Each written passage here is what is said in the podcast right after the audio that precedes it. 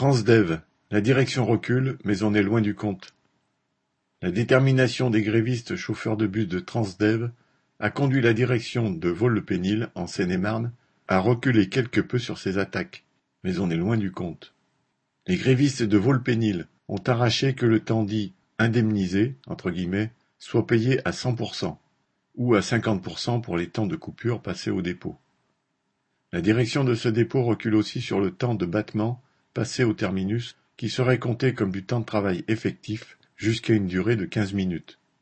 Ce n'est pas rien, car Transdev avait d'abord envisagé que ces temps de coupure, de pause ou de battement entre deux bus ne soient plus payés du tout dans certains cas.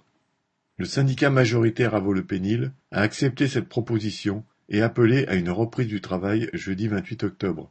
Elle a été votée par une majorité de grévistes qui étaient dans leur huitième semaine de grève. Mais ça ne veut pas dire que tout le monde était satisfait, loin de là.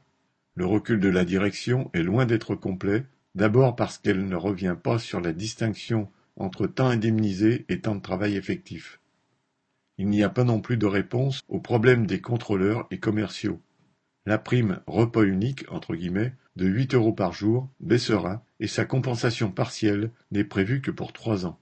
Et surtout, la direction négocie dépôt par dépôt pour lâcher le moins possible.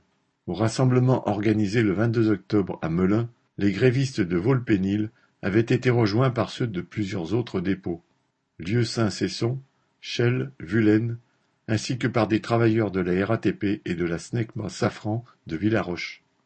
Lors des prises de parole, un conducteur de dépôt de Chelles, qui doit passer prochainement aux nouvelles conditions de travail, a raconté qu'avant même le passage en appel d'offres, ils travaillent plus et ont moins de battements au terminus. Il a conclu, Si on ne se bat qu'au niveau local, c'est pas bon. Là c'est vous, demain c'est nous, on est tous dans le même bateau. Il serait bon que tout le monde s'y mette ensemble. La grève continue toujours à Chelles, Vulaine et Saint-Gratien, et elle interpelle tous les travailleurs du secteur. Ils savent, grâce à elle, que la mobilisation est la seule issue pour combattre les conditions rétrogrades que Transdev, Keolis et la RATP veulent imposer partout. Correspondant Hello